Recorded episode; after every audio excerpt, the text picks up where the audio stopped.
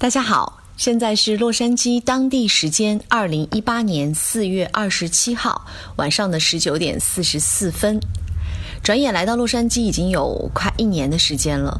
最近陈老师开始申请学校，所以我们会比较的忙碌，节目又拖了有一段时间。这是一个很焦灼的过程，选择往往是最难的部分。回望这一年呢，我们真的走了很多的弯路。当然也花了不少的冤枉钱，可是人生就是这样嘛，不交够学费是不可能得到真知的。陈老师问我是否有过后悔，放下国内的安逸，跑到一个完全陌生的环境里，从零开始，身份的落差、生活的落差、心态的落差，的确会有很大的冲击。但我依然回答：怎么会呢？多么难得的人生体验！我的坚定来自于可儿更为自信的眼神，我的坚定当然也来自于渐渐能够听明白外国友人的聊天儿，我的坚定来自于终于终于终于现在偶尔敢 speak English，我的坚定还来自于不同文化带给我们的新鲜，我的坚定来自于认识的每一个新鲜的面孔。来自于父母默默的支持，也来自于国内一众好友的不断鼓励。当初决定开这个栏目呢，就是希望可以将我们走过的路讲述给大家，也更希望帮助大家可以不走弯路。如今呢，我邀请更多的人和我一起分享他们的 L A 经验，一百个人，一百种活法，一百个观点，一百个方向。嗯，我觉得这不是一档电台的采访节目。所以很多的一些朋友说：“主持人，你不要说话。”嗯，我并不认为在这个节目当中我是一个主持人，我更希望是一个聊天者，一个初来乍到者的新鲜和一些过来人的经验认知会有冲撞，会有融合，会有不同的理念和信息。当然，大家可以择优而选。谢谢大家。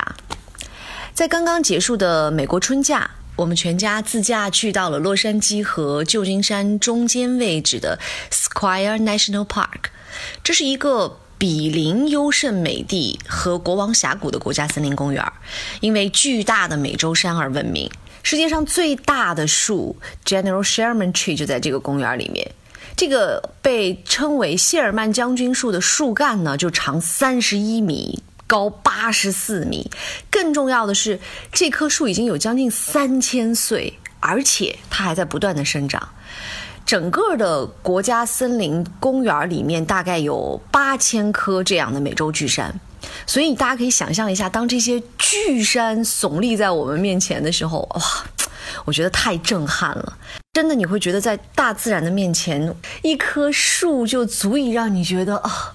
太伟大了！当你身处于这个原始的国家森林公园，然后在这些大树面前的时候，你会觉得，哎，生活当中那些烦心事都不是烦心事了。人类实在太渺小了，所以那些烦心事都不值得一提。在美国，绝大部分的国家森林公园呢都是按车收费的，一般的费用呢就是二十到三十刀，有的是二十五刀、二十七刀等等哈。而且通常情况下，他们的这个门票是七天有效的，也就是说，如果你买了门票的话，在七天之内，你的车可以自由往返。可以随进随出，其实我觉得这个还蛮好的，因为，比如像我们就会住在国家森林公园的呃旁边，这样的话，第二天早上我们还可以再进去玩一下，去感受一下不同时间段红杉树的魅力。美国的国家森林公园呢，每一个都是各具特色的，所以我跟陈老师计划说，如果我们在这里上学两到三年的话，我们尽可能的把美国的每一个国家森林公园都去感受一下。在美国国家森林公园是可以买年票的，好像是八十刀一年吧，可以去往到任何国家森林公园，任何时候，次数不限。但是因为我们的时间不能够。确切的说，一定一年之内可以去到很多的国家森林公园，所以我们暂时还没有买年票。我的建议是，如果大家有机会来美国旅行的话，尤其是带着小孩子、带着小朋友，最好安排一到两个国家森林公园参观，因为每一个都各具特色，可以让我们的孩子们去亲近大自然，去感受大自然的魔力，会是一件非常有趣的事情。返回洛杉矶的路上呢，我们去到了非常著名的赫氏古堡哈。很多的朋友如果跟团来美国西海岸的话，这个是必到的一个景点。这个城堡是美国媒体大亨为自己建造的一个梦想乐园，因为它无比的奢华和古董遍布而闻名。古堡总共有一百六十五间房。然后加上公园非常的大，里面有各种喷泉、水池，应有尽有。最重要的是呢，这个地理位置非常的好，它在一号公路沿海的一个山头上，所以站在赫氏古堡呢，你可以看到底下的太平洋的美景，尤其是日落的美景，非常非常的漂亮。可惜那天我们去的时候呢，刚好就下毛毛雨，所以。整个建筑因为是在山头上，所以就一片雾气，什么都看不见，白茫茫的，完全看不到太平洋的美景，所以就有点遗憾。呃，赫氏古堡的门票成人呢是二十五刀，小孩儿呢是十六刀，这个价钱的确不便宜。最重要的是，古堡呢参观它分为四条线路。而买的这个票呢，只能够参观四到五个房间。如果你还想参观其他的房间，OK，你需要再次购其他线路的门票。嗯，怎么说呢？大概因为我们之前去过欧洲，也看过欧洲的一些像凡尔赛啊这样的一些奢华的呃古堡吧，再加上天气的原因吧，我的确没有真正领略到赫氏古堡的魅力。我个人觉得这个景点。嗯，如果旅行的话，路过可以去看看，但是不值得专门开车去，因为从洛杉矶也好，或者从旧金山也好，开车过去都得有大半天的时间。呃，在返回的时候呢，又再次走了我心心念的一号公路，哈，临山临海的一号公路，因为不同的季节有着不同的魅力。我们二零一五年来的时候走一号公路是夏天，所以那个时候看到的就是非常茂盛的、旺盛的绿色。但是这一次呢，因为刚好是春天，所以所以公路两旁的山坡就是那种淡淡的青绿色、新鲜的青绿色，繁花点缀。这个和我们二零一五年夏天自驾的时候那种感觉是完全不同的。所以，如果各位要来西海岸旅游的话呢，一定要选择一号公路，的确非常的美丽，山海相间，落日奇美，一定会不虚此行的。但是有机会我们再跟大家详聊我们的旅行吧。那下一期我的采访嘉宾呢是李子明，独立音乐人、词曲创作人和音乐制作人，他曾经参加了第二季中国好歌曲，并且获得了周华健组的四强。我们是相识于高晓松的母亲张克群老师的合唱团，李子明是团里的指挥。这个只有二十二岁的大男孩，却非常富有才华，而且很羞涩。国内很多的朋友认识李子明，大概是通过华语清唱团体卡库拉西亚。因为他们在网络上拥有一票非常忠实的粉丝，他将阿卡贝拉的音乐形式和视频的特效剪辑并且融合，让更多的年轻人了解了阿卡贝拉的魅力。李子明十岁随着自己的父母移民美国，是音乐打开了他在美国的一扇窗。后来呢，他如愿的考入了加州伯克利，也就是在伯克利呢，他们成立了华语清唱团体哈卡库拉西亚。再后来，他就进入了 Great Music Group 这样的一家专门为帮助艺人在互联网上追缴版权费的音乐创业公司。但是前不久呢，他辞职决定回国发展，所以我想要跟他好好好聊聊他的音乐理念和他的生活理念。这个看起来精瘦的男生呢，有着一个大大的梦想。他说他想痛痛快快地玩音乐，他想将美国音乐当中优质的部分带回中国。他说他想让更多的年轻人知道阿卡贝拉的魅力。在我眼里，李子明是一个非常单纯而好玩的孩子。可是，在聊到音乐啊，聊到版权理念，聊到年轻人的一些音乐喜好，聊到一些中美的差异，聊到他的专业，他就会非常的认真，而且非常的专业。这的确让我有不小的震动。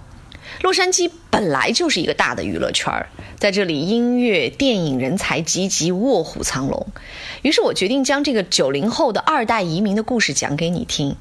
我计划问李子明以下的问题：第一个呢是十岁随着爸爸妈妈来到美国之后，他最好的记忆是什么？最糟糕的记忆是什么？第二个问题我可能会问他，既接受了中式的教育。又接受了美式的教育，你觉得哪一种教育模式会更值得推荐？为什么？第三个呢，就是美国上大学是一种怎样的体验？哈，因为截止到目前为止，我还没有这样的体验，我太想有在美国上大学的一些感受和体验。第四个问题呢，是加州大学伯克利分校有什么值得推荐给年轻的朋友？第五个是参加完中国好歌曲之后，为什么没有在国内继续发展自己的音乐事业？第六个问题呢，我可能会问他，对于国内现在的这种通过选秀节目来造星的这种形式，作为一个亲身的参与者，他有怎样的感受？第七个问题是，从事音乐版权工作这个几年的时间，美国的音乐版权体制是什么样的？其实这个我觉得可能对于很多的一些朋友是会陌生。但是美国的音乐版权的确有着非常严格的制度，而这个制度也许未来是值得我们中国的音乐市场去借鉴的。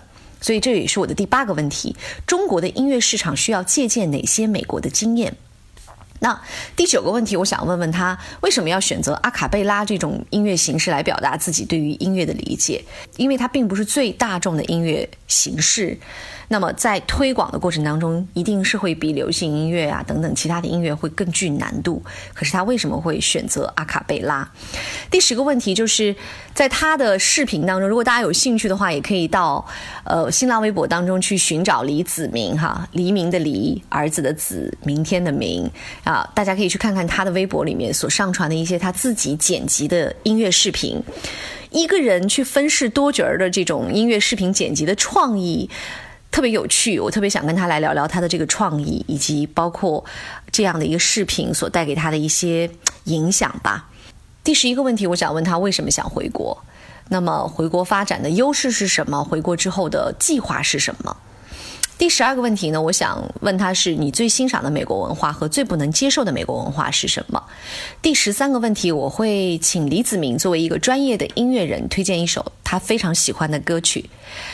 那如果在这些问题当中有哪些是你感兴趣的，也请你在我的新浪微博当中选出你最想听到的，或者可以将你想要听到的问题编号留在喜马拉雅的留言区，亦或者你还有什么需要了解的问题想要问李子明的，一并留言给我，我都会在下周的采访当中跟李子明一起分享给大家。